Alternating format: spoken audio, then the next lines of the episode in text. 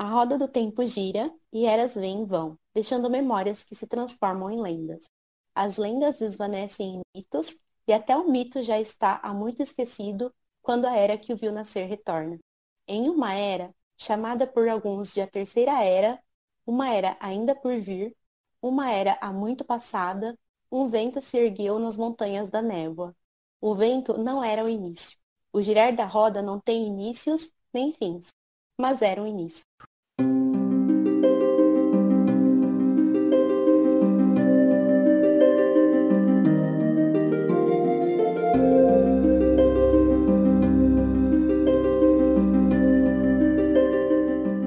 Taishar Manethrin. Nesse podcast, nós vamos conversar sobre nossa série favorita, A Roda do Tempo, escrita por Robert Jordan e publicada aqui no Brasil pela Intrínseca. Vamos comentar sobre os personagens, sobre a mitologia da saga, além de, claro, sobre a série de TV que sai muito em breve pelo Prime Video da Amazon. Hoje é dia da gente conhecer um pouco mais das 10 nações do universo de A Roda do Tempo. Nações que a gente conhece e ouve muito falar na história principal, mas que não sobreviveram até os dias atuais, a gente pode dizer assim, né? Mas elas são importantes, fazem parte da história que influenciaram muito o mundo de A Roda do Tempo que a gente conhece. Por isso, então, é, resolvemos trazer um pouco mais dessas informações para a gente continuar, então, se aprofundando cada vez mais nas raízes desse universo. O ideal é que vocês tentem acompanhar, gente, os episódios por ordem cronológica, para que não se sintam tão perdidos diante dos eventos, né? Porque eles também seguem uma linha que faz sentido para a história como um todo. Então sejam bem-vindos a mais um episódio do Povo do Dragão e hoje mais do que nunca Taishar Menethrin. Eu sou a Gisele e, gente, nada como uma dancinha com Trollocs para chamar o sono. Saudações, devotos da sombra e amigos das trevas. Hoje, mais do que nunca, vamos celebrar a glória do grande Senhor. Portanto, chorem por Manethrin, chorem pelo que se perdeu para sempre. E aí, pessoal, meu nome é Luan e tava aqui pensando se tem uma época de roda do tempo que daria um videogame fudido de bom, seria a época que a gente vai falar hoje. Gente, eu sou o Emerson e estou aqui hoje pela honra da Águia Vermelha, pela honra da Rosa do Sol, a Rosa do Sol.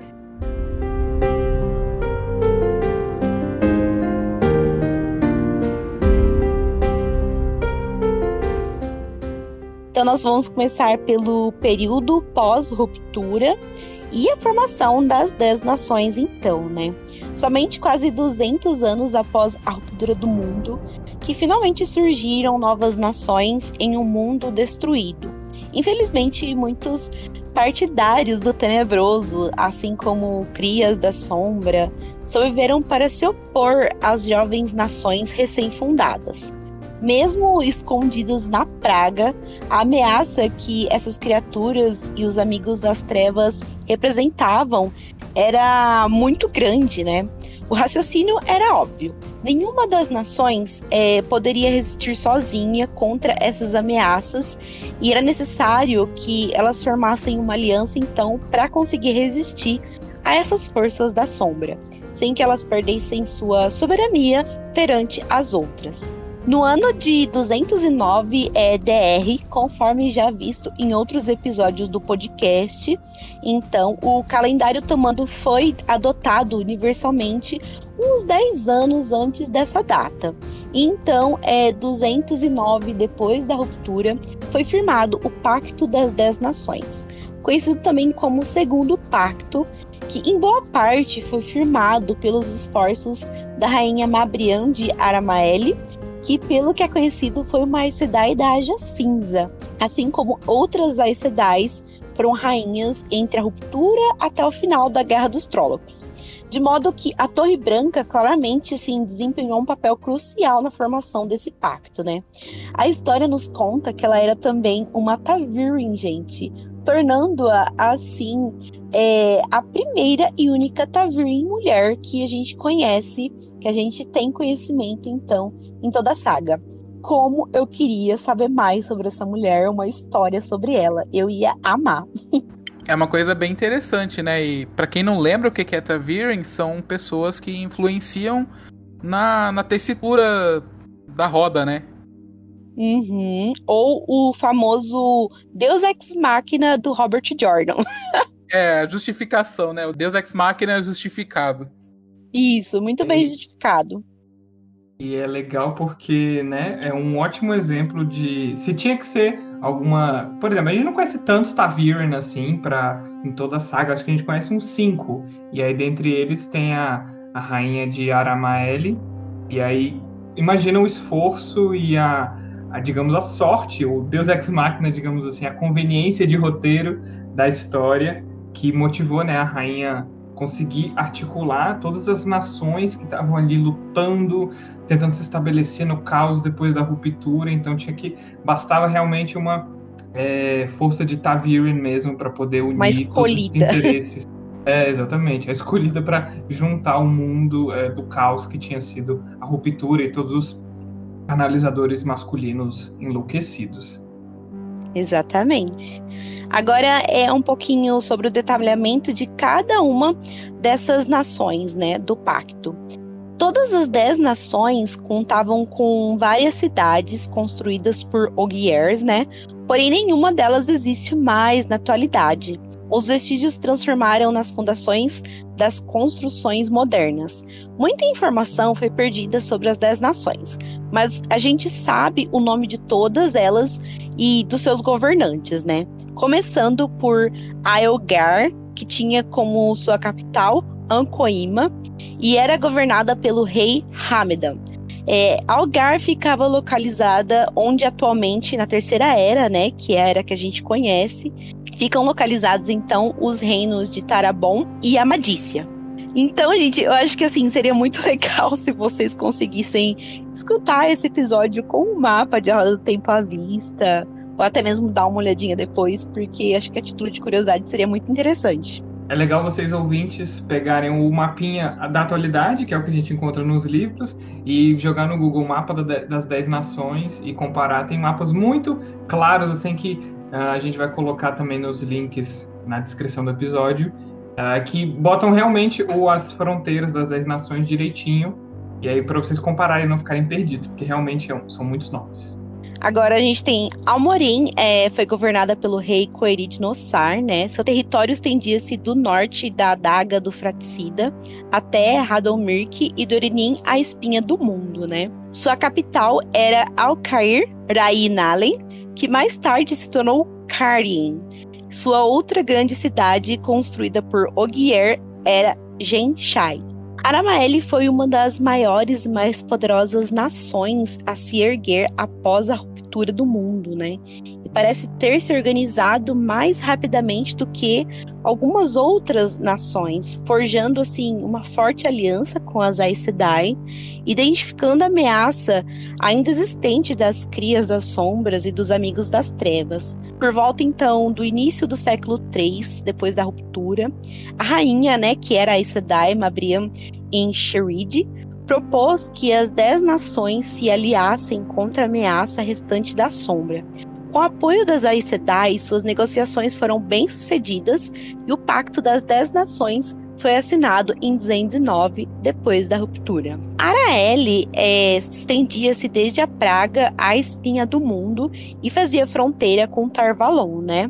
É, a capital foi Mafal da Daranel, que mais tarde se tornou então Faldara, e suas outras cidades construídas por Guier foram a Ana de Anoeli, Quibi Yarsandi e Raime Naile. Atualmente, então, onde era Araeli, ficam localizados os reinos de Malkier, Xienar, Arafel e partes de Kandor. Apesar, sim, do sucesso de Aramaeli em forjar o tratado, foi a primeira nação a cair durante as guerras dos Trollocs, né? Com sua capital assim devastada, destruída. Após as guerras, as nações Handashar, El Salam, Roameli e Urumbum surgiram de suas ruínas. Alguns dos símbolos de governo de Aramaeli foram passados para Handashar e, eventualmente, para os reis de Malkier. Uma coisinha que é interessante da gente ter um pouco de consciência é que antigamente a praga ela não era tão assim, porque se a gente pegar o, o mapa ali que a gente encontra nos livros, ela não é a praga ela é meio que ali fica nas na fronteira das terras da fronteira, é claro. Antigamente, a praga era um pouco mais para cima, então ela não. É, com o passar dos anos que ela foi descendo mais, então, por exemplo, Malkir, né, que é uma, é uma, história super conhecida na saga, não existe mais por conta desse avanço da praga. Antigamente ela era muito mais para trás, assim, né, só ficava lá, tipo, ao redor de Sheol Então, a ela bem para cima, ela ia bem para o norte, é, onde hoje em dia é tudo dominado por Trollocs. Agora a gente vai falar então sobre Aridol, que era governada pela rainha Dorelle Torgin, né? Estendia-se ali ao longo das margens oriental do rio Arinelli até ao leste para as florestas espessas entre os Raivin e o Ibo. Fazia fronteira com Jaramide ao norte e Safer a oeste, né? Maneteren ao sul Coremanda a leste e Eramaeli a nordeste. Sua capital também era chamada de Aridol e estava ao sul, né? Muito perto da fronteira com Meneteri, né? As ruínas de Aridol estão agora na margem sul do rio Arinelli. Suas outras cidades construídas por Ogier eram Abor Macelene e Sirendemar Naili. O território de Aridol hoje não é reivindicado por nenhuma nação, salvo o pedaço ali de terra ao longo da margem sul é, da Arinelli, que tecnicamente está dentro de Andor e é principalmente assim um deserto desabitado, né? A nação de Macenachar surgiu no local de Aridol após as guerras. Agora a gente vai falar um pouquinho sobre Coremanda, que era governada pelo rei Ladoman e ocupou o coração do continente. Ela ficava ali perto de Aridol, Aramel, Tarvalon e Manethrin, onde na época da saga é a Grande Endor. Outras grandes cidades construídas por Ogir é, ali na área são Braim, localizada perto do local de New Braim, Nailine, Samfara e High Camelin. Após a guerra, os reinos de Aldeshar, Caimbarin, Nerevan e Dalcalen surgiram de suas ruínas, né, de Coremanda. Sobre Erharon, era governada pelo rei Temanim, ficava localizada na região centro-sul, né, entre o rio Eldar e o Manetheren Drell, embora também detinha alguns territórios a leste do Manetheren Drell.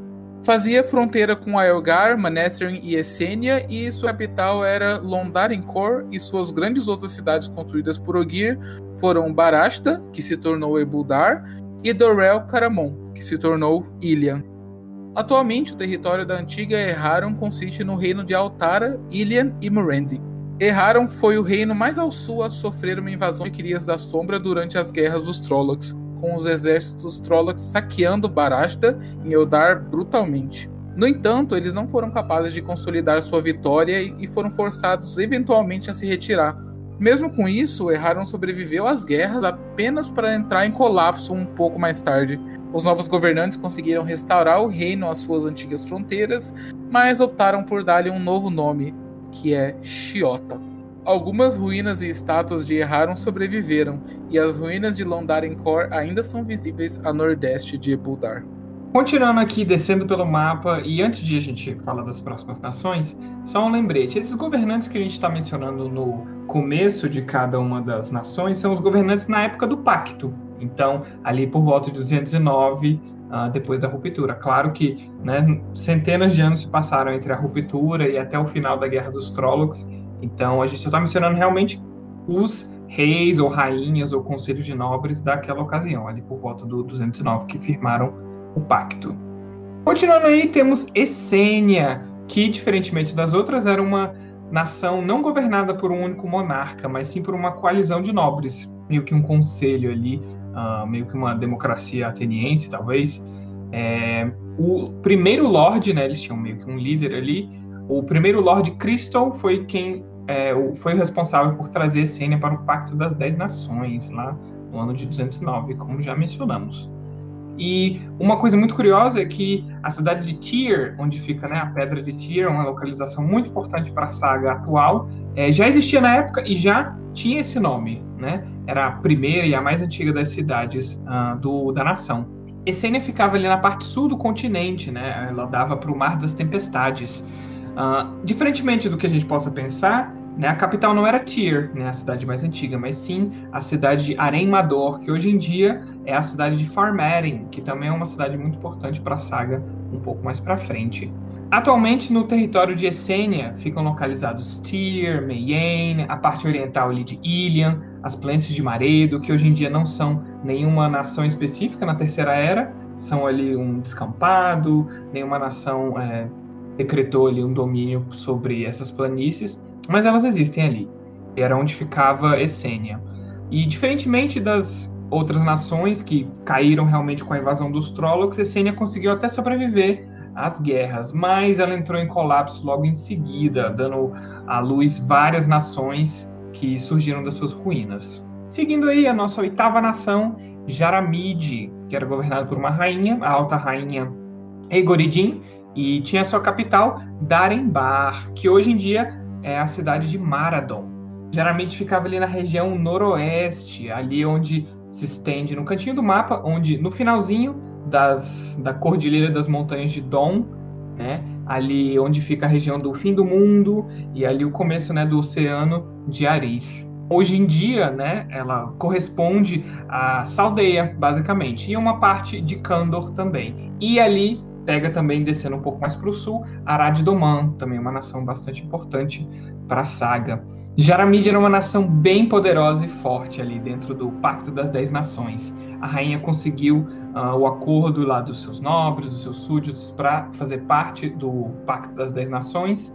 E ali por volta do ano 1000, ou seja, bem depois da assinatura do pacto, que foi que aconteceu a primeira incursão dos Trollocs. Então, ali por volta do ano 1000, depois da ruptura, geralmente foi a primeira nação a ser invadida pelas crias da sombra. E acreditava que seria só uma incursão padrão dos Trollocs, de vez em quando eles saíam ali da praga para aterrorizar as nações humanas, mas na verdade isso foi realmente o início da guerra, né, com a invasão de centenas de milhares de Trollocs por dentro do continente. Depois da guerra, hum, não conseguiu se se manter ali, ela acabou se desmantelando ali no fim da guerra, e várias outras nações é, surgiram no seu lugar. Então a gente vai falar de Seifer agora, a nona nação. Ela era governada pelo rei Iwind e ela ficava localizada ao longo da costa oeste do continente. Ela se estendia do oceano de Arif até os sopés das montanhas da névoa.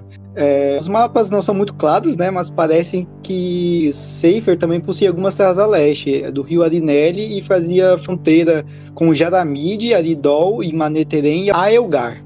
É, sua capital era Imã e estava localizada no local da moderna cidade de Domani de Catar. É, há muitos registros de confrontos contra Maneteren na fronteira. É, essas duas nações elas é, eram rivais e disputavam territórios e matéria-prima. É, Seifer sofreu grandes perdas, mas existiu a Guerra dos Trollocs, porém a nação entrou em colapso logo depois.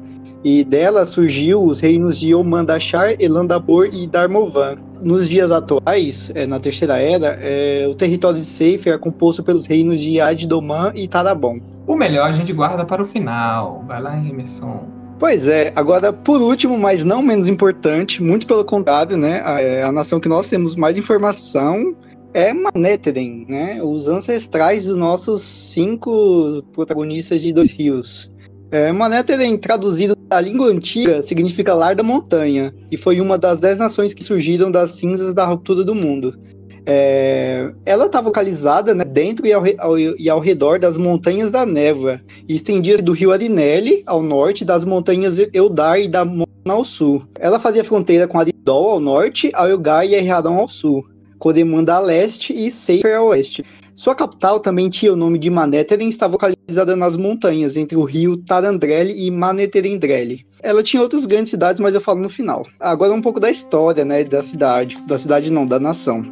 É, antes das destruições provocadas pela ruptura do mundo, né, a terra que eventualmente seria Manetheren era muito diferente. É, durante a ruptura, os canalizadores masculinos, insanos e malucos, eles mudaram drasticamente a geografia do mundo, conforme nós falamos é, no episódio sobre a Torre Branca, no início. É, no processo, né, alguns levantaram as montanhas da névoa, do fundo do mar. É, e o resultado foi uma cadeia gigantesca de montanhas ricas em recursos minerais que estavam afundadas né, nas profundezas do oceano durante muito e muito tempo. Agora vamos falar sobre, um pouco sobre a fundação de uma nação. É, as primeiras pessoas a virem à região, elas chegaram antes mesmo das últimas décadas da ruptura. É, esses colonos, é, inicialmente, eles descobriram não apenas a riqueza mineral nas montanhas, mas também que a terra era uma terra muito rica e verdejante, e que era, era alimentada por vários rios que fluíam, fluíam cortando as terras. Então surgiram comunidades e elas foram se estabelecendo durante todo o território. É, nós temos informações que durou cerca de 100 anos até surgir um poder soberano. Primeiros registros históricos de Maneterem como um Estado-nação datam por volta do ano 100 depois da ruptura. É, por mais de 100 anos, é, consolidou seu poder, então conseguia expandir o seu território e suas fronteiras, que atualmente atingiram fica Murande moderna. É, nesse período, ela, essa nação travou batalhas contra seus vizinhos, reivindicando principalmente soberania. E esses conflitos só acabaram quando a rainha Mabrian Encheride de Aramaelo propôs a aliança com as outras nove nações, formando o Pacto das Dez Nações. É, a rainha de Maneterem, que assinou o pacto, foi a, rainha Sorela Aimarena, que provavelmente também era uma Aes Sedai. É, no século seguinte, né, a assinatura do pacto, Maneterem cresceu. Foi nessa época que os Ogiers foram convidados a ajudar na construção da capital da nação alta e segura nos picos das montanhas da névoa, é, disse que uma vez concluída a capital de Manhattan era uma verdadeira maravilha de se ver e que os construtores Ogiers eles vinham ao lar da montanha simplesmente para olhar para ela com admiração. É, a cidade continha um bosque Ogier conhecido como o segundo mais bonito do mundo, perdendo somente para o bosque de Tarvalo. Ele possuía também um caminho, né, possibilitando viagens fáceis para uma multidão de cidades irmãs e pousos Ogiers. Embora Mandeteren estivesse geralmente em paz com as outras nações, é, as, as montanhas da névoa estavam cheias de, de, riquezas, minerais, conforme eu falei, e sempre tinha algumas invasões frequentes e batalhas contra a sua nação rival, né, Seifer.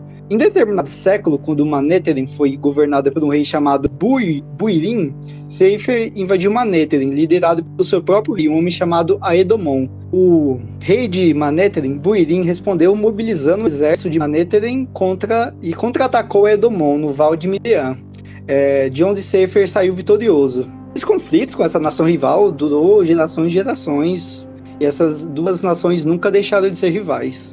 Enquanto as mulheres governam, tá tudo ok, né? Aí entra os homens para fazer merda. ah, mas geralmente o Maneta era, era, governado por uma rainha e um rei, né? Então, tipo, não, não culpa só os homens. Ah, mas é que ah, nessa parte em específico traz o nome dos dois reis, por que será, né? Alguma coisa deve ter aí. Ah, porque homem gosta de brigar, né? Isso é no soco. Normal. Ai, somos, idi somos né? idiotas. Fale por você. Tá, agora a gente vai falar sobre um pouco sobre o governo de Maneteren.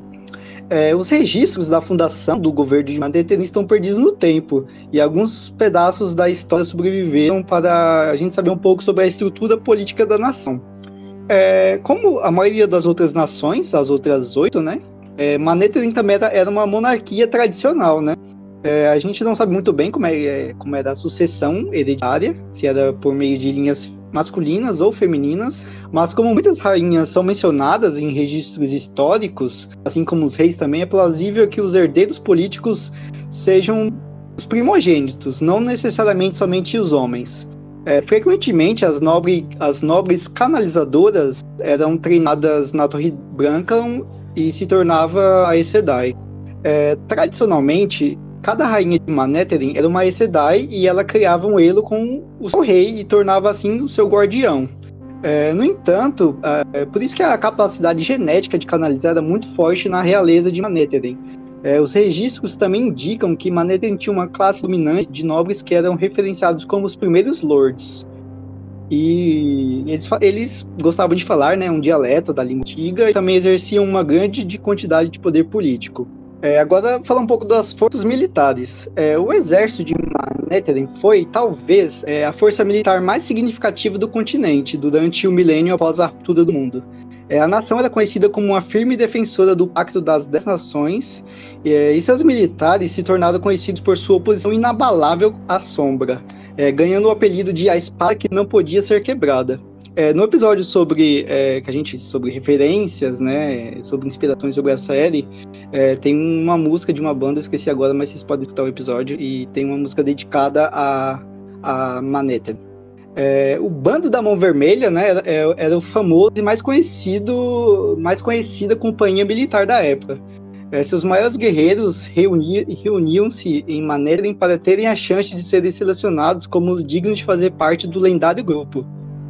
É, eles eram é, uma companhia de heróis e mestres de lâminas que tinham defendido gerações da nobreza Manetheren. É, a história do bando da Mão Vermelha era longa e histórica e eles se envolveram em inúmeras façanhas. Porém, infelizmente, é, a maioria dos registros relacionados ao bando foram destruídos durante a Guerra dos Trollocs, e das histórias da companhia restaram apenas esteio de lendas.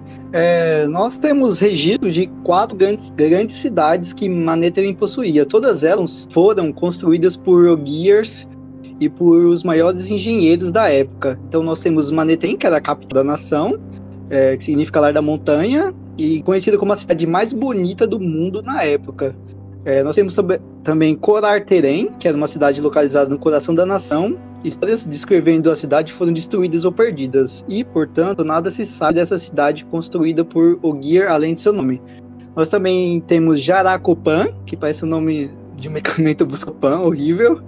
E também a gente, a gente só sabe que foi construída por Gears e sumiu. Nós temos também Shanaine, e foi construída por Gears, destruídas, e, atual, e o local se chama Gerhana. Acho que se você tá ouvindo esse episódio, provavelmente você já deve ter lido pelo menos o primeiro livro, eu acho. Mas não tem como a gente não lembrar daquela parte assim épica que eu lembro que eu fiquei muito arrepiada de quando a Moraine ela explica, né, é, para os nossos cinco jovens de Dois Rios sobre a origem deles, a origem de Menethrin, né? Porque até então a gente pensa que era só um vilarejo lá escondido pelas montanhas. E quando ela fala sobre a grandiosidade, né, daquele local, daquele passado. E recentemente eu vi um post no Twitter de alguém falando que ficou um pouco incomodado é, de cinco pessoas saírem de Dois Rios e essas cinco pessoas se tornarem muito importantes para a série, né? Porque eu não vou citar detalhes, mas dessas pessoas a gente tem Tavirins, a gente tem pessoas ali que podem canalizar. Só que o Jordan, ele sabia muito bem o que ele estava fazendo, porque ele cria muito bem as suas raízes, né? Então, quando a gente vai é, pesquisar mais sobre a história, então, sobre esse universo de A Roda do Tempo, a gente vê que ali era um local que tinha muitas pessoas poderosas, era o local, assim, com uma linhagem nobre, por assim dizer, que era normal pessoas canalizarem, né? Então, ele explica muito bem os seus Deus ex machina, como a gente costuma dizer, ele justifica muito bem as coisas, né? Então, à primeira vista, superficialmente, você pode achar que ah, isso não tem graça, é, não faz sentido, mas faz muito sentido quando você compreende a história como um todo. Acho que é, isso é o que torna mais interessante a gente se aprofundar tanto nesse universo, sabe? Também é meio. Essas críticas, eu sempre fico meio reticente com essas críticas, porque Uh, é óbvio que numa obra de ficção, os protagonistas, as pessoas que a gente está seguindo, elas vão se tornar importantes, elas vão ser as pessoas mais importantes do mundo. Então, é óbvio que a gente está seguindo cinco pessoas que saíram lá de Dois Rios, a antiga Manetheren. É óbvio que elas vão ser pessoas importantes no mundo. Senão, a gente não teria motivo para a gente estar tá ali acompanhando os pensamentos e a, a jornada delas. Então, uh, é ficção. Então, o protagonista é óbvio que ele vai ser importante, senão a gente não estaria ouvindo a voz dele. Né? Ou seria um outro tipo de história em que existem livros de fantasia que acompanham o amigo do grande escolhido, né? E aí tem toda essa questão de como é que ele se sente em ser um zero à esquerda perto do escolhido. Mas não, a Roda do Tempo é uma história uh, típica de escolhidos, né? Não é só um, escolhidos. Então é óbvio que eles vão ser grandes uh, pessoas que vão mudar o mundo e vão causar impacto sobre as sociedades e tudo. Então é meio ótima sua explicação, Gi, mas também eu quero rebater essa crítica aí, que não tem nada a ver. Eu acho que as pessoas cobram, por exemplo, ai, aqueles cinco saíram do mesmo lugar. Por que, que não saíram três de lá, um de outro lugar? Então, eu entendo essa cobrança delas, é, ainda que quando eu vi, eu falei, nossa, poxa, é verdade. Mas quando a gente pesquisa mais sobre o universo do Robert Jordan, a gente compreende que ele não estava sendo vago na hora de criar. Eu vou escolher cinco pessoas saindo do mesmo lugar e essas cinco pessoas é, vão, é, por exemplo, salvar o mundo, sabe? Não, tem um motivo dessas cinco pessoas saírem de lá, sabe? Acho que é, é, isso mais ou menos. Mas eu entendi o seu ponto, também entendi do post que eu vi e é isso. Tudo isso se explica com a ideia genial do Jordan que é Taviren. Então, tipo, tudo se explica com isso, né? Todo mundo ao redor deles tudo vira ao redor de pelo menos três deles, né? Então, tudo se explica com isso, basicamente. Cara, eu acho que se tivesse. Eu, eu, eu acho que se tivessem é, surgido cada Taveren de cada, sei lá, de cada nação, de lugar distante, diferente, eu acho que a série ia ser bem diferente do que ela é, porque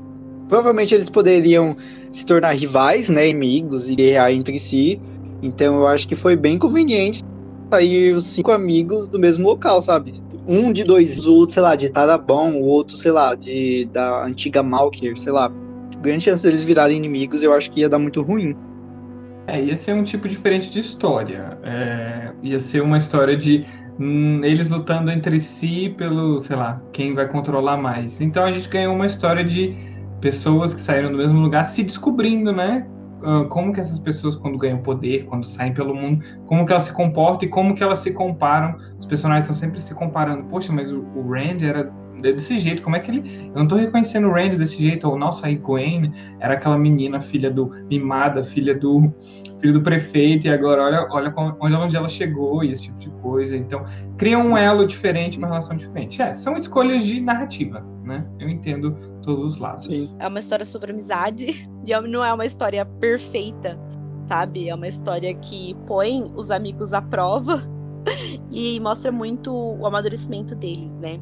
E só pra falar mais uma vez sobre o Tavirin, o Tavirin é como se fosse o ponto final de uma conversa. Se alguém vir contestar alguma coisa sobre a roda do tempo, a gente fala, ah, mas ele é Tavirin. Ponto. Acabou a conversa. Ninguém fala mais nada entendeu? Então eu acho isso muito legal. Total, é ótimo. O Jordan é, é, é foda.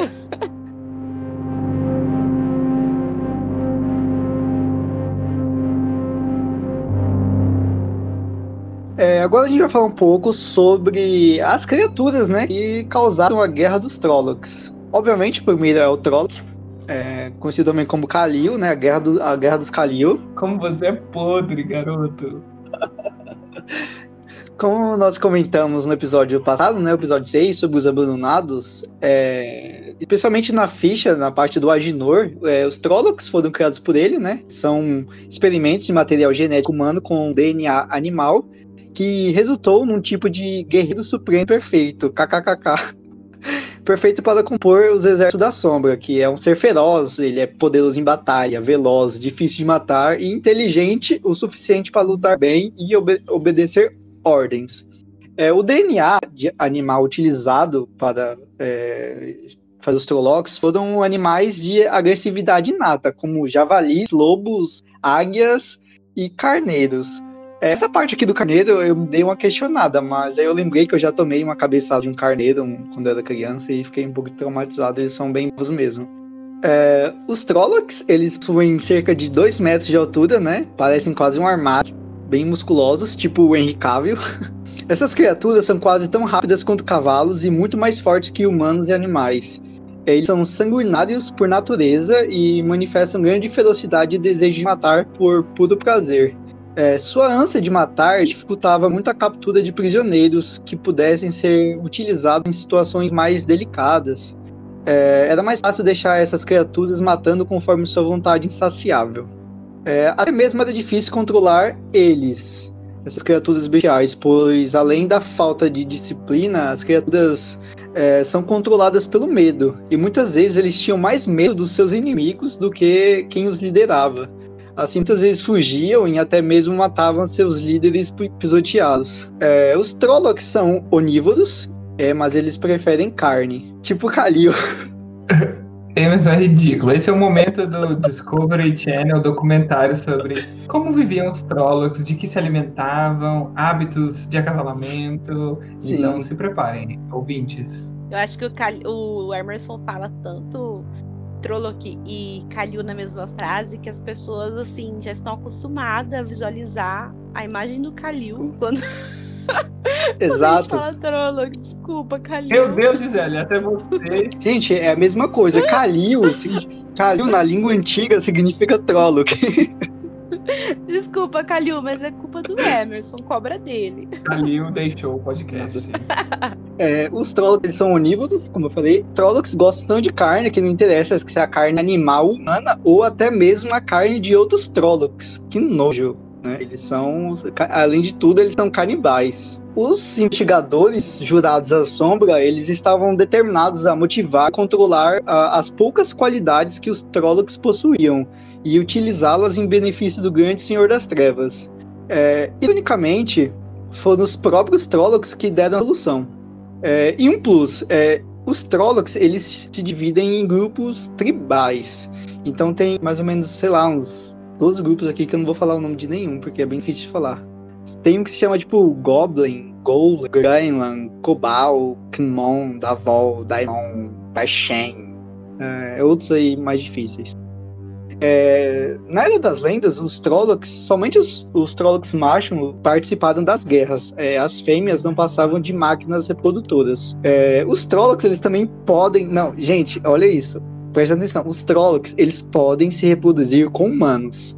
Porém, seja como for, é, ainda que a humana sobreviva ao parto, geralmente os fetos nascem natimortos e os que nada conseguem nascer vivos é, sobrevivem pouco tempo depois. E aí, gente, vocês fariam um Trolloc? Pergunta ridícula. Com a quantidade de furries que existem, né? Tem muita gente que faria. Ai, gente. Que nojo. Nojento mesmo. É bizarro, porque é muito difícil eu encontrar agora uma criatura, assim, de universo de fantasia que eu tenha tanta repulsa, sabe? É, quanto eu tenho dos Trollocs, porque quanto mais eu, eu descubro sobre eles, mas eu acho eles bizarros, sabe? É cada informação. Então eles já têm uma aparência muito estranha, é, costumes estranhos, sabe? Tipo, cozinhar as pessoas assim num caldeirão, sabe? E aí a gente descobre umas coisas dessas também e eu nem sei o que falar, gente. É, se tiver pessoa, eles cozinham outros trólogos, sabe? Eles são, eles são, eu, eu, eles são bizarros. Quando eu comecei a ler, eu achava eles um pouco patéticos, sabe? Mas, tipo assim, tem muitos detalhes que a gente vai descobrindo sobre eles é, que realmente, os Trollocs eles são muito bizarros, eles têm uns costumes muito. E eles não são completamente somente bestas que só saem por aí matando. Eles, eles conseguem se organizar em tribos, né? Então até é bem hum. interessante. Querendo ou não, eles têm. Eles são tem uma parte de. Né? Sim, eles são, em, certa maneira, eles são inteligentes. Eles conseguem ter uma organização ali, é bem interessante. Tanto é que um exemplo dessa inteligência, digamos, mínima, ou né, talvez nem tanto dos Trollocs, é que no Olho do Mundo ocorre lá na página 93. Estou com a página bem abertinha aqui do meu lado Página 93 temos a primeira e a única vez uh, que um Trolloc fala em toda a saga, em todos os 14, 15 livros de A Roda do Tempo, uh, só na, nesse capítulo de O Olho do Mundo que a gente vê um Trolloc falando mesmo. E ele fala tipo Hulk, assim, então o nome dele, ele, inclusive tem um nome, é o Narg. Então ele, outros vão embora, Narg fica, Narg esperto, Narg não machuca. E ele fica conversando com o nosso protagonista. É uma cena bem bizarra. Eu acho que depois dela, o Robert Jordan não, não quis mais fazer Trollocs falando, né? Escrever Trollocs falando, ele abandonou um pouco essa ideia, porque nunca mais os Trollocs é, proferem nenhuma outra palavra. Então, eles falam, eles falam. Eles, inclusive, o tal do Narg, ele até fala na língua dos Trollocs. Tem um momento aqui que até tem um, umas palavras em itálico, né? Na língua dos Trollocs, que eu suponho que não seja língua antiga, não tenha nada a ver, seja uma língua totalmente da sombra lá, dos recônditos de Sheol mas é interessante que a gente tem o Trolloc falando, né, na língua comum, digamos assim, e na língua dos Trollocs também. E é a única vez que a gente vê isso na saga. É, a gente acho que a única palavra que a gente conhece na língua dos Trollocs é Balsamon, né, que significa é, coração das trevas na língua Trolloc, não lembro mais de nenhuma outra palavra. Tem um nome que eles dão pro deserto Aiel, que é o Campo da Morte, uma coisa assim, não lembro isso, se eles chegam a mencionar isso. a versão Trolloc. Aqui no que o Narg fala é tipo Vligiadaek Rogada, sei lá o que isso significa, mas isso é uma, algumas palavras na língua dos Trolls. É, eles balbuciam, né, algumas coisas às vezes. É, eu acho que quando eu li essa parte, até pensei se não fosse alguma alucinação do personagem, mas eu acho que realmente foi uma ideia ali que o Jordan utilizou. mas ele achou muito bizarra e falou: ah, não, deixa quieto. Não ficou legal. E parece patético, né? Tipo, ele fala que nem o Hulk fala, tipo, Min, Min não sei o que, Hulk esmaga, Trolloc esmaga, Trolloc bravo. Então acho que ele abandonou pra eles não ficarem tão patéticos. Ele fica falando na terceira pessoa, sabe? É realmente estranho, mas sei lá, não é como nada eu acabei de pensar nessa, nessa relação como se um trolo que fosse, sei lá, tivesse tipo a, a, o cérebro quando a gente ainda estava em processo de evolução, sabe? Então os trolls são bem desevoluídos. Bom, pessoal, agora que a gente já aprendeu bastantinho sobre os Trollocs, a gente vai aprender um pouquinho sobre os Murdrow agora. Os Trollocs nem sempre reproduzem descendentes à sua semelhança, mas em certas ocasiões eles reproduzem alguns seres com características genéticas recessivas. Os que nascem com a parte animal morrem, mas os que portam apenas características humanas geralmente sobrevivem, mas são crias distorcidas e corrompidas pela mácula que deu origem aos Trollocs, e são, assim, conhecidos como Murdrow. Essa foi a informação mais bizarra que eu recebi gente, saber que os Mirdrais é. Coloca aquele áudio da Gisele lá no grupo. Ai, gente, não dá, sabe? Até agora eu tô inconformada que o Mirdral é filho de um Trolloc, sabe? Onde que o Jordan tava com a cabeça quando ele inventou essa parte. Porque aí a gente começa. Não, a gente começa a imaginar, né? Infelizmente. Mas, gente, essa parte acho que é a parte mais bizarra. Com certeza, eu também acho. Até porque você vê os Murdrow, como eu já vou falar um pouco mais sobre eles, eles uhum. são inteligentes, né? São até mais pra frente na saga, eles têm alguma importância, né? Sim. E os Trollocs são, como a gente falou agora há pouco, eles são o Hulk, basicamente, né? Como se eles fossem o Hulk de Ultimato e os outros são o Hulk Esmaga. verdade. É, basicamente. Então essa isso. evolução é possível, né? É verdade. Nossa, um o, o, horrível, horrível essa comparação com o Hulk achei horrível. Também. É o mais próximo, mas vamos lá. Em algumas terras diferentes, eles são conhecidos por outros nomes. Entre eles, meio-homens, os sem-olhos, homem-sombra, espreitadores, desvanecidos e, pelos lobos, eles são conhecidos como desnascidos. Eles são mais parecidos com os humanos do que seus progenitores Trollocs. Eles são altos, fortes e todos se parecem entre si como se tivessem saído de um mesmo molde. Eles se movem com uma graça sinuosa que supera qualquer movimento humano e atacam com a velocidade de uma serpente. Sua pele, ao invés de ser rosada, negra ou dourada ou qualquer tom humano, né? Ele tem um tom bem branco, como de um verme encontrado debaixo de uma pedra, ou aquele bigato que fica num lixo quando os garis estão de greve, sabe? Que fica o lixo encostado muitos dias na frente de casa, que fica aqueles bichinhos brancos, parece um bagulhinho de arroz. É aquilo lá. Seu sangue é tão escuro quanto o senhor que a quem eles servem. Seus cabelos são escuros e totalmente sem textura. A maior diferença entre os humanos e os Murdrow fica no rosto. Os Murdrow não possuem olhos, nem sequer uma ligeira fenda onde os olhos deveriam ficar. Contudo, essas criaturas possuem uma visão de águia, tanto durante o dia mais claro quanto na noite mais escura. Enxergar sem olhos não é sua única característica inumana. Eles também podem desaparecer quando há sombras e reaparecer em grandes distâncias ao entrar em uma zona de escuridão. É, contanto que esse segundo lugar também esteja sombrio. Até mesmo Agnor, né, que é o criador dos Trollocs, foi incapaz de descobrir como eles conseguiam utilizar a sombra para fazer essa espécie de teletransporte. Possivelmente eles existam no mundo apenas de uma forma parcial, já que eles também não possuem reflexo nos espelhos, é, formando apenas um borrão assim no reflexo, né? O único ponto fraco conhecido sobre os Murdrow é a água corrente. Sempre que possível, eles evitam cruzar ou viajar através de um rio. Mas não confie muito nessa informação para salvar sua vida caso você se depare com algum por aí. Você muito provavelmente vai morrer.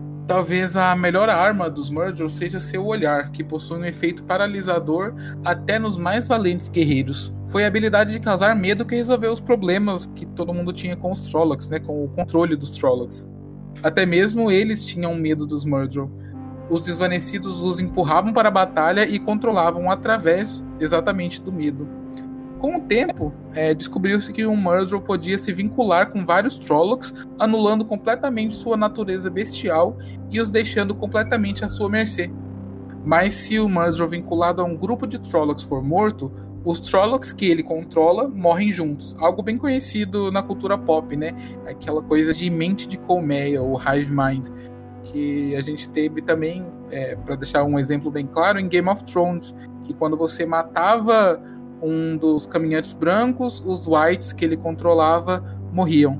Era é bem aquele estilo mesmo. Ainda que os Murdrows sejam descendentes dos Trollocs, eles possuem poucas semelhanças.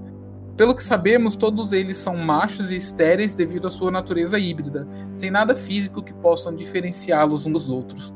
Eles são solitários e raramente podem ser vistos em grandes grupos, evitando qualquer tipo de relação social. Eles normalmente mantêm distância dos Trollocs que lideram e são o tipo de criatura certa para cumprir missões discretas. Um machucado mínimo causado por uma arma dos Murdrow mata a vítima. As feridas se infectam e jamais se curam sem a ajuda do poder único. Devido à velocidade, destreza com armas e dificuldade de serem mortos, os Murders são inimigos formidáveis e são definitivamente um dos maiores terrores da humanidade durante os conflitos contra a sombra. Mano, os Murder, eles são bizarros. Eu lembro, tem muita descrição que o Jordan diz, ele descreve, né, sobre a voz dos Murder, que a voz dos Murder são como serpentes deslizando sobre folhas secas, sabe? E cada vez que eles aparecem, pela, pela, principalmente pelas primeiras vezes, né? Tipo, a forma que eles é, paralisam e deixam os protagonistas com medo é realmente é bem bizarro. Nossa, é, tipo assim, a, essa descrição sobre o rosto deles, sabe? Que nem olhos, eu acho que se, se, se o Tenebroso fosse ter, sei lá, uma, uma forma, ter, ele teria uma forma de murder, porque acho que de todas as, as criaturas é, da sombra, os Murders são os mais bizarros e mais sombrios e os mais fodas também. O tom da pele deles, gente, o jeito que descreve, sabe? É tudo muito assim repugnante. E eu não sei, mas eu sempre tive a sensação de que eles são uma casca, sabe? Porque, primeiro, que eles não têm personalidade, né? Todos são iguais, pelo menos eu não lembro de algum que tinha personalidade, de algum que destacou, mas assim, gente, eu não tenho lugar de fala porque eu não lembro mais nada sobre os livros quase. E eu sempre tive a impressão de que eles são uma casca, algo maior, é, conduzisse, controlasse todos eles, sabe? Que não, não existe um murder individual, ele é apenas uma casca.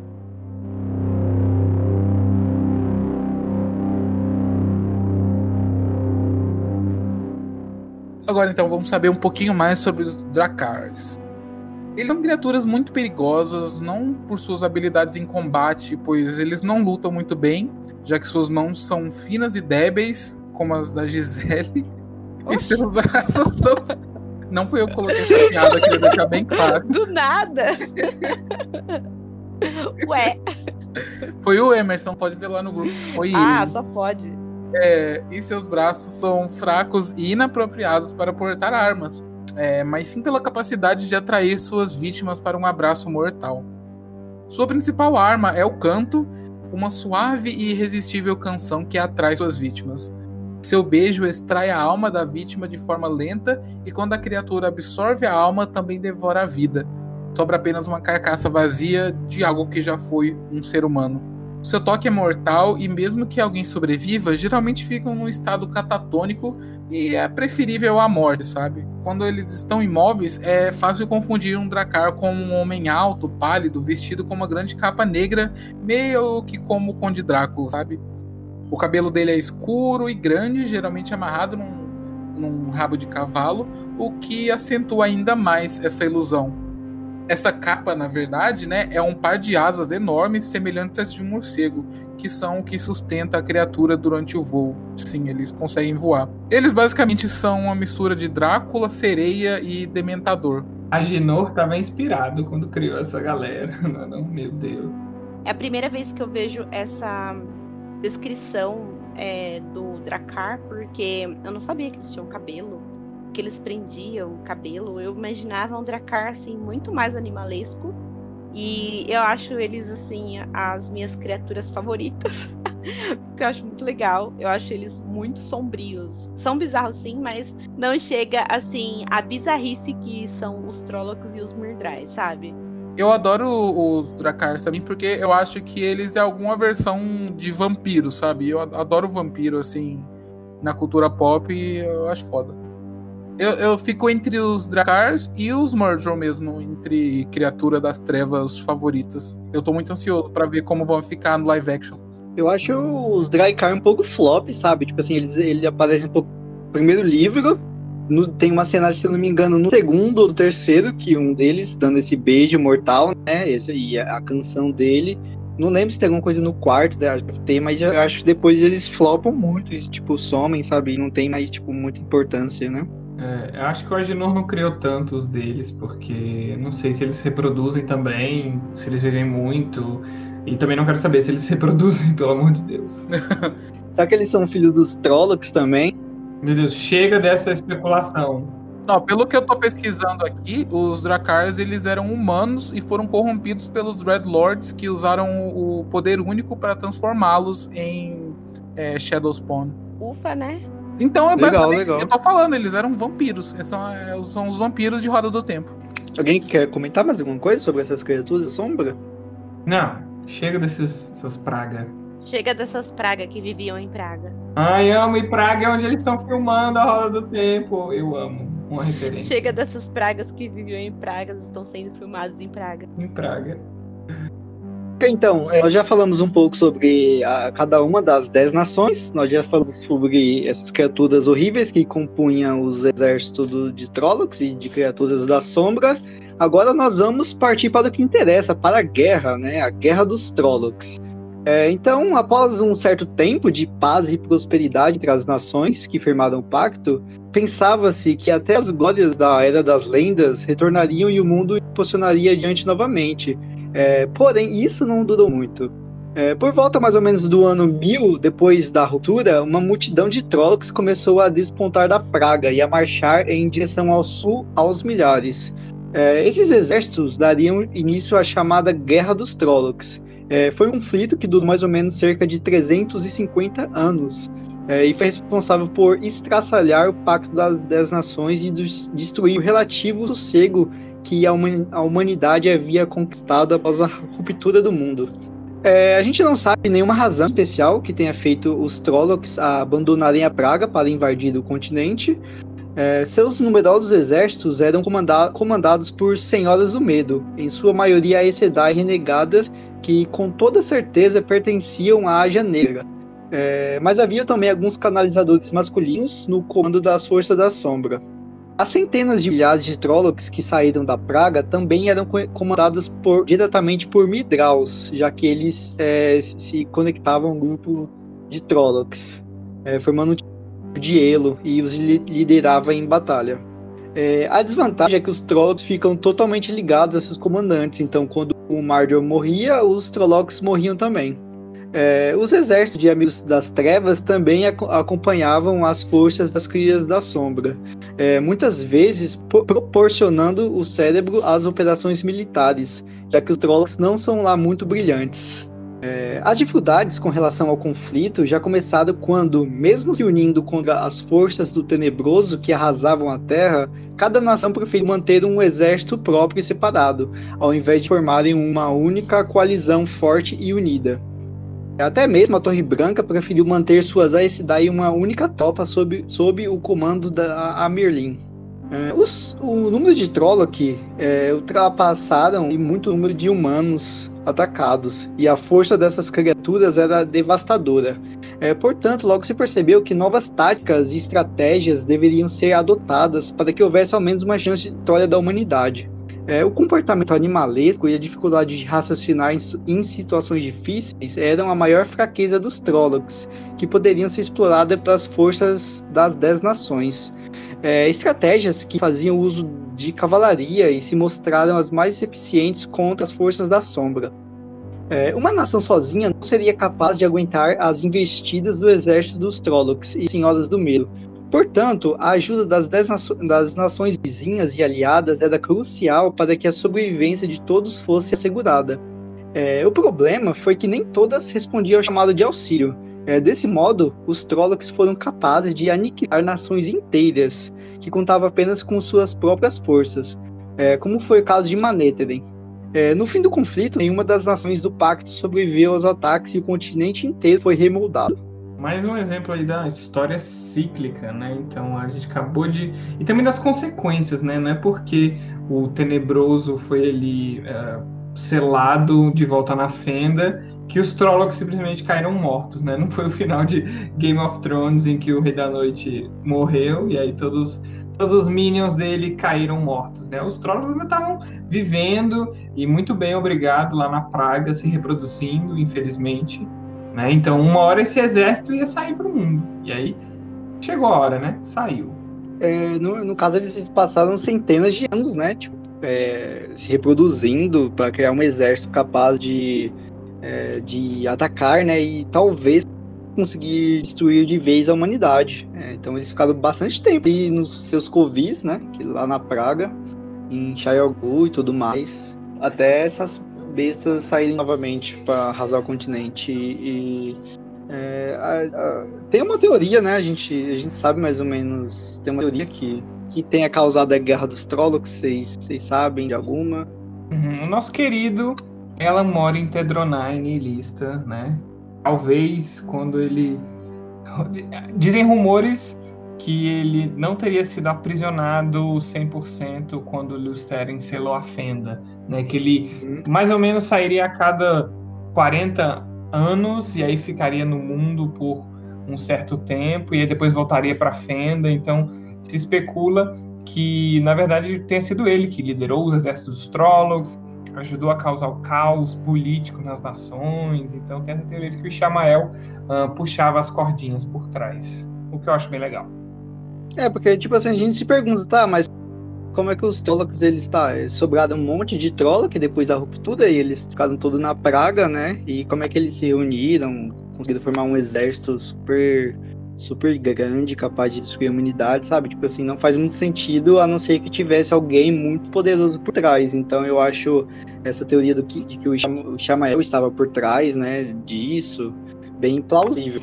E eu acho muito legal, sabe, é, sobre os Trollocs, porque a Roda do Tempo é um exemplo de que só é, você destruir o vilão não destrói todos os outros problemas, né?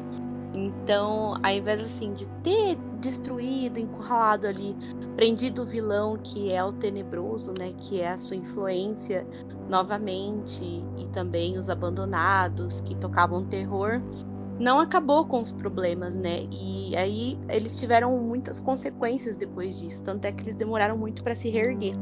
E não só a insanidade dos Aes Sedai, mas também as criaturas que eles criaram, que eles deram vida, né? E essas criaturas ficaram um bom tempo ali se escondendo, de tempos em tempos saía, tocava um pouco terror, mas voltava e continuava se escondendo.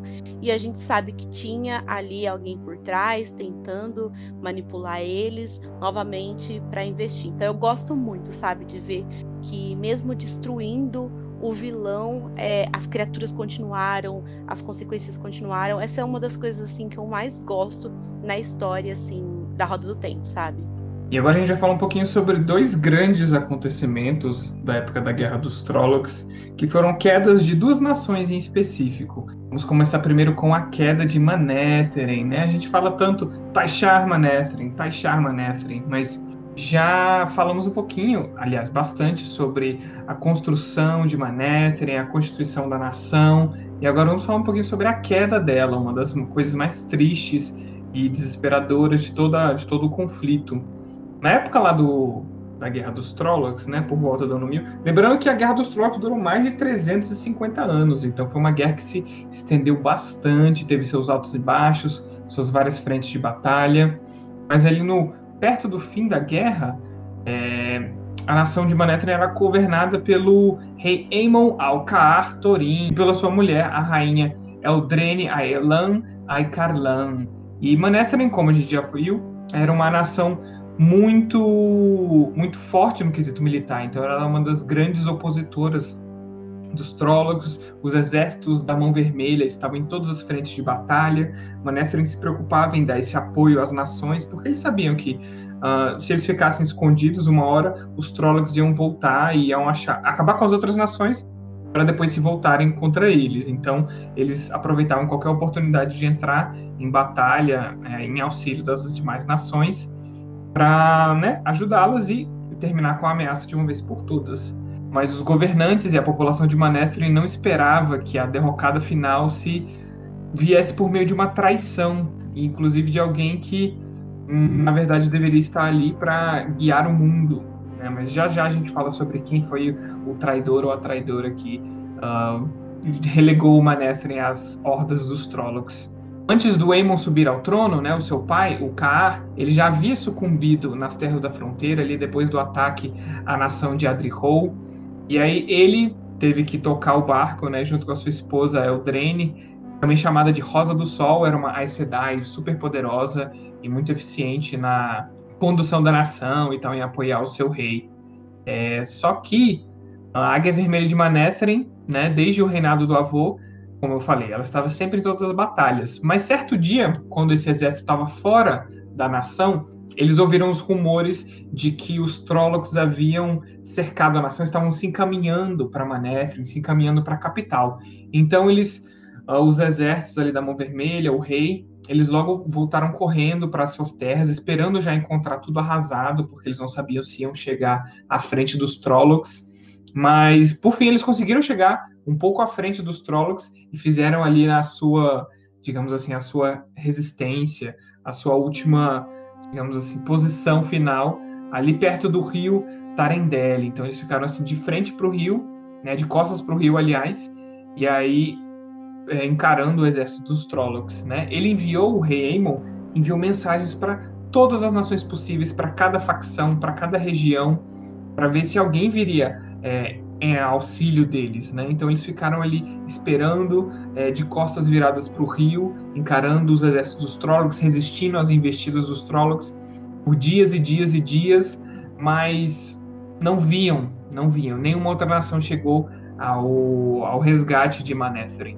Então acabou que eles tiveram que atravessar o rio depois de né, aguentarem mais de três dias de cerco e embates investidas, já com o exército muito debilitado tiveram que atravessar o rio correndo, quebrar e destruir as pontes uh, que cruzavam o rio e fugir, fugir ali pelas florestas, pela, pelas montanhas, né? Tinha os caminhos das montanhas, então era até uma vantagem para eles que conheciam aquela região conseguirem se embrenhar na floresta e nas regiões montanhosas.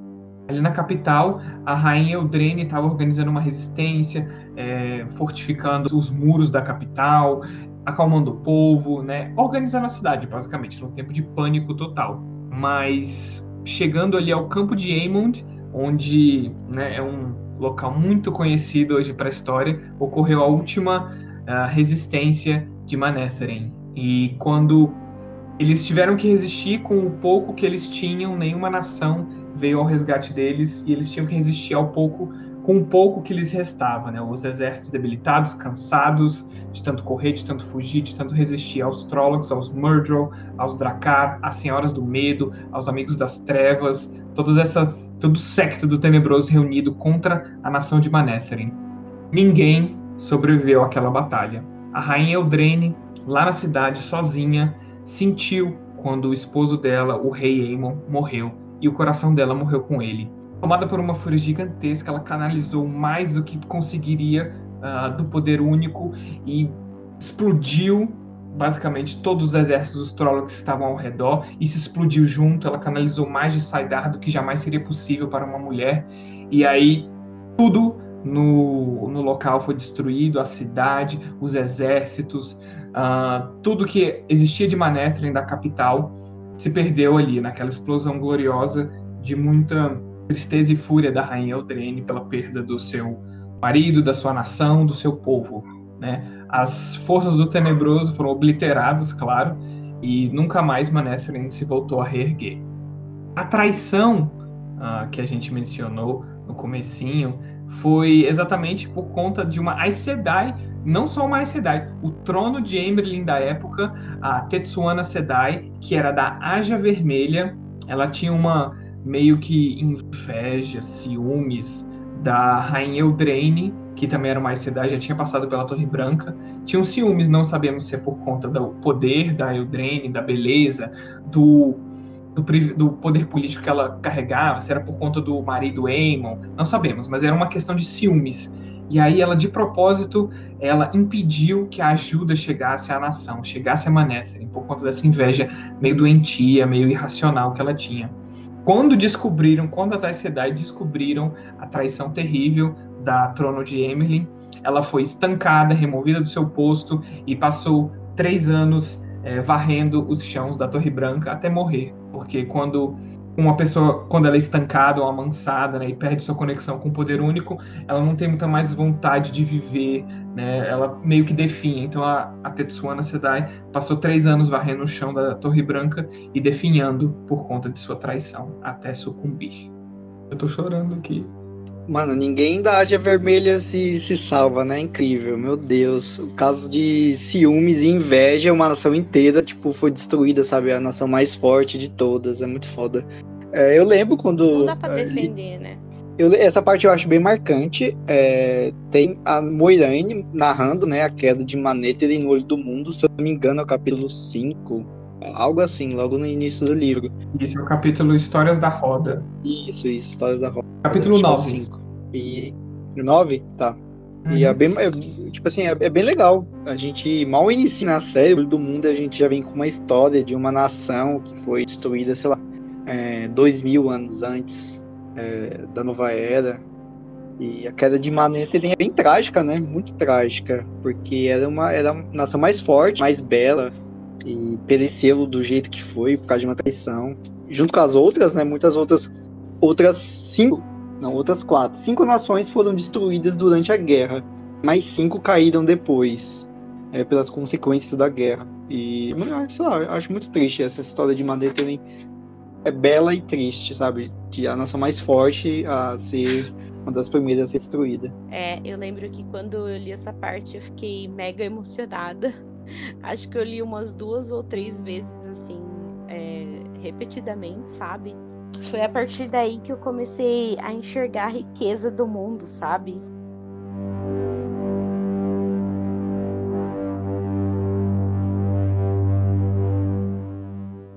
E agora, indo para a segunda e última história marcante de queda da, de alguma nação, foi a não queda por meios pela via da força militar, mas uma queda pela corrupção dos seres humanos, que foi com a nação de Aridol. Aridol é um nome meio esquisito, talvez vocês não estejam reconhecendo, mas para vocês que já leram o primeiro livro da saga, Aridol foi a nação que deu origem, né, ali a cidade de Aridol, digamos assim, a capital, a nação que deu origem a Shadar Logoth, essa localização bizarramente maligna que conhecemos aí logo no primeiro livro da série, que provavelmente vai ter um destaque bastante importante na primeira temporada da série, já que o nome traduzido de Shadar Logoth é um dos títulos de episódio que nós temos da primeira temporada. Então, muita atenção na história de, da corrupção de Aridol.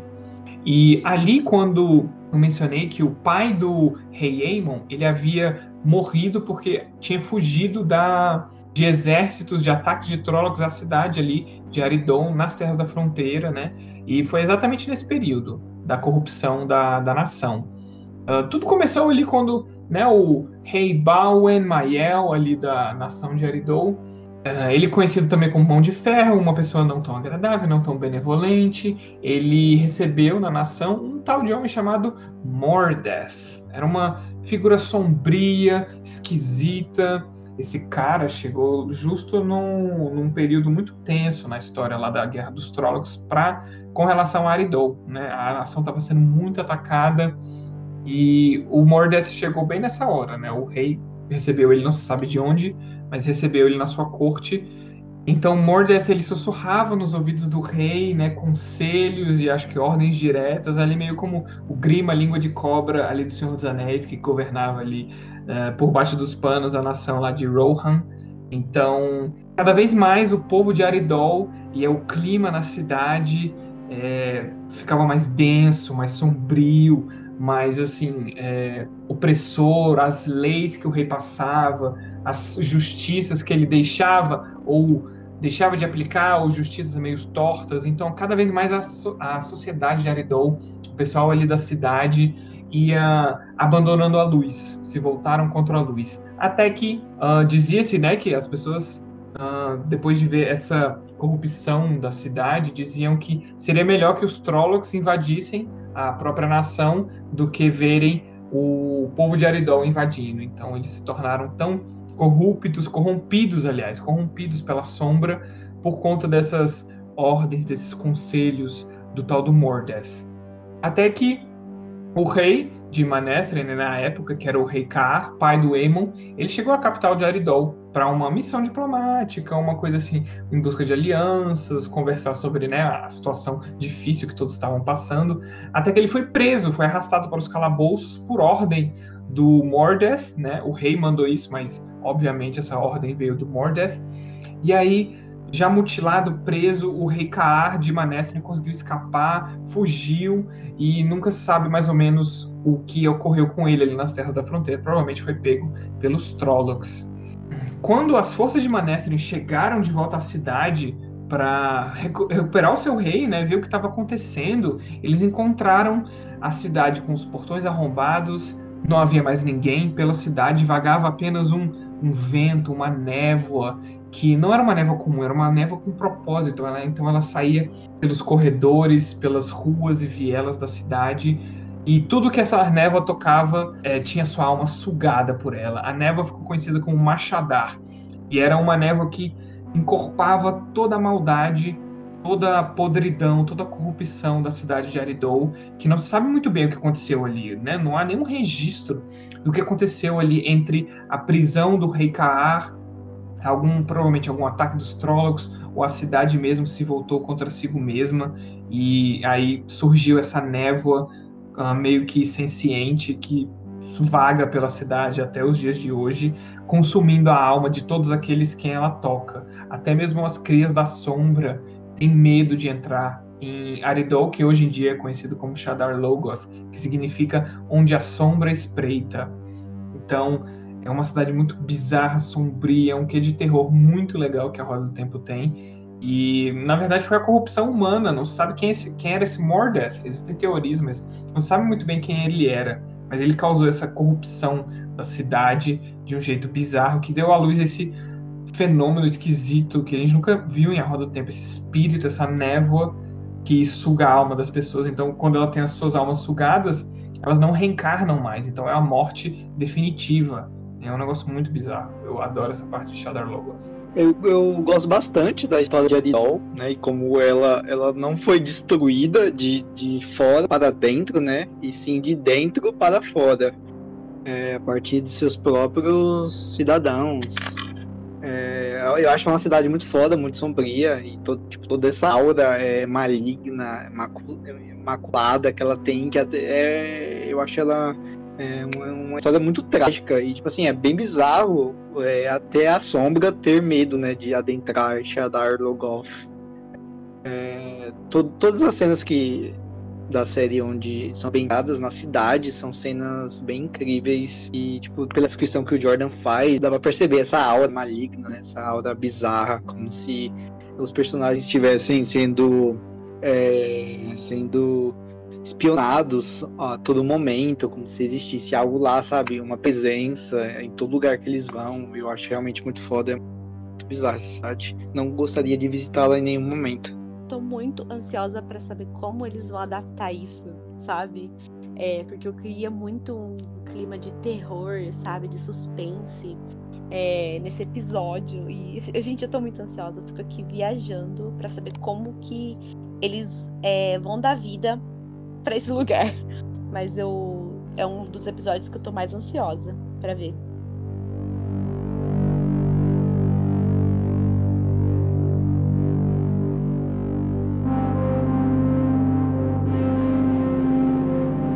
Bom, pessoal, então, depois de tudo isso aí que aconteceu, né, agora a gente vai falar um pouco sobre o fim do conflito e um pouco sobre o pós-guerra. Depois de quase 300 anos de conflito, as guerras dos Trollocs chegaram ao fim quando as criaturas foram derrotadas na Batalha de Maigandi e em seguida forçadas a retornar a seus covis na Praga. A batalha foi liderada por Hashima Kerenmosa, nascida em cerca de 1150 depois da ruptura. Ela foi uma Sedai da Aja Verde que foi elevada ao trono de Armerlin em 1251 depois da ruptura. Sua origem como verde é inegável, já que ela preferia liderar pessoalmente as forças da Torre Branca no campo de batalha, obtendo várias vitórias, até infelizmente sucumbir na Batalha de Maigand, onde seu corpo foi encontrado cercado pelos corpos de seus cinco guardiões e por centenas de Trollocs e Murders mortos, além de nada menos do que nove senhores do medo derrotados. Eu queria pausar porque essa mulher é muito fudidona, mano. Imagina, cinco guardiões, uma árvore poderosíssima, matou essa centenas de trólogos e não sei o que, e, vários senhores, senhores do medo, ou seja, pessoas que canalizam também. Essa mulher é minha heroína. Eu queria um spin-off só sobre a Rashima Cremosa, Trono de Emerlin. E eu também, viu? Eu tava.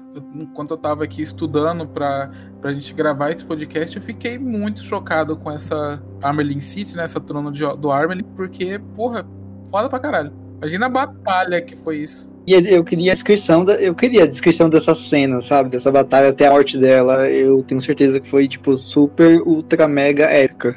Ela é a personificação da Aja Verde, né?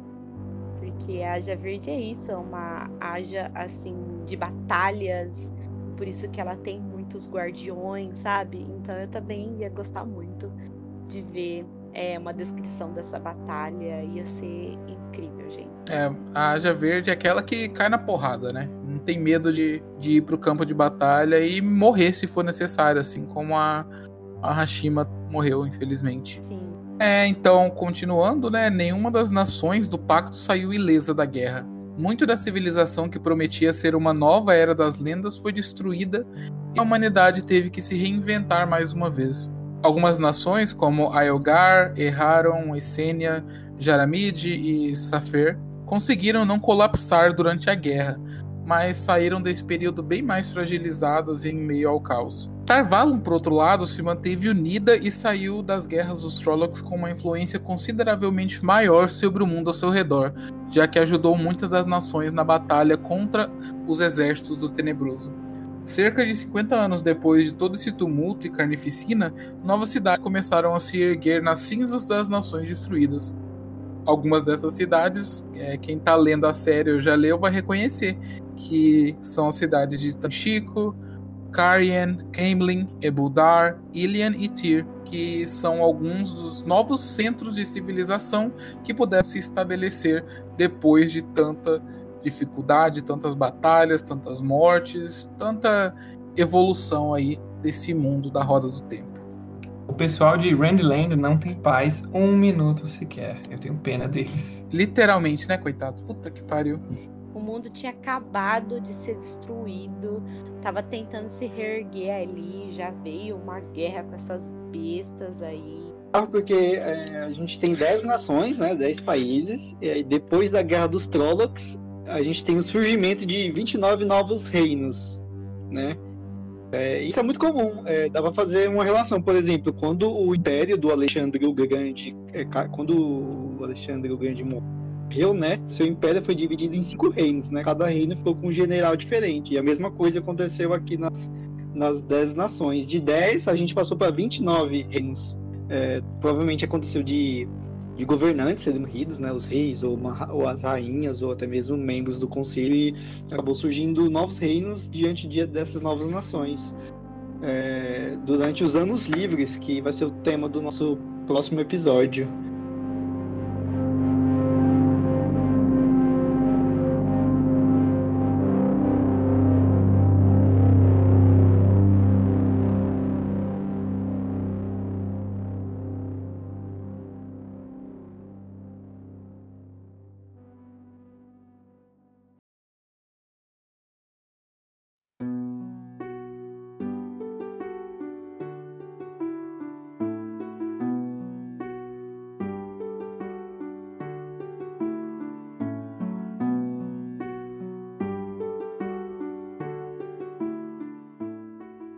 Pessoal, agradecemos aí pela audiência em mais um episódio do Povo do Dragão. Estamos aí nos aproximando cada vez mais da terceira era. Começamos lá da Era das Lendas, nossas expectativas com a série de TV.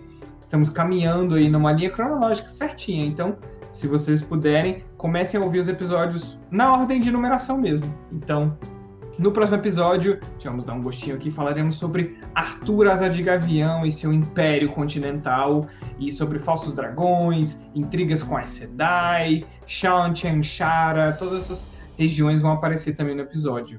Então, fiquem ligados nas nossas redes sociais, sigam a gente lá, nossos twitters pessoais e as redes do Povo do Dragão estão aqui na descrição do episódio. Vocês conseguem encontrar nossos episódios em vários agregadores de podcast, Spotify, iTunes, uh, Google Podcasts, temos nosso canal no YouTube também, que vocês podem ouvir por lá. E é isso. Taishar Manetheren, hoje mais do que nunca.